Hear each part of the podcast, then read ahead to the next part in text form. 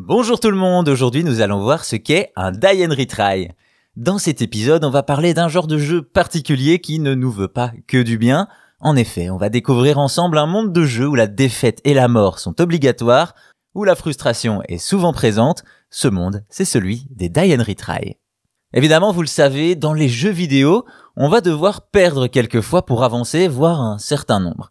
Mais ici, pour les die and retry, c'est autre chose. En français, on pourrait traduire cela par mourir et recommencer, et en effet, les jeux Die and Retry forcent tous les joueurs à mourir avant de réussir, oui, même les meilleurs. Pour ce faire, le jeu regorge d'artifices pour éviter que le joueur saisisse toutes les données au premier essai. Cela peut se traduire par un scrolling rapide imposé, un temps très limité ou encore des pièges impossibles à anticiper. Vous l'aurez compris, les die and retry peuvent se montrer frustrants.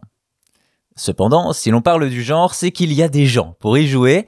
En effet, si un des exemples les plus connus est Ghost and Goblins, sorti sur borne d'arcade en 1985, plus récemment, les Demons et Dark Souls se sont également inscrits dans cette lignée et ont rencontré un énorme succès. En effet, la difficulté de ces jeux augmenterait la satisfaction du joueur lorsqu'il réussit enfin à passer un certain niveau.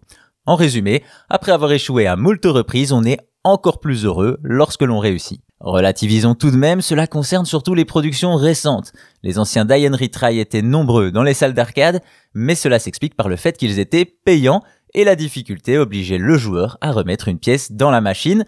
Quoi qu'il en soit, cela n'empêche pas de nombreux joueurs de s'y adonner et d'en retirer de la satisfaction encore aujourd'hui.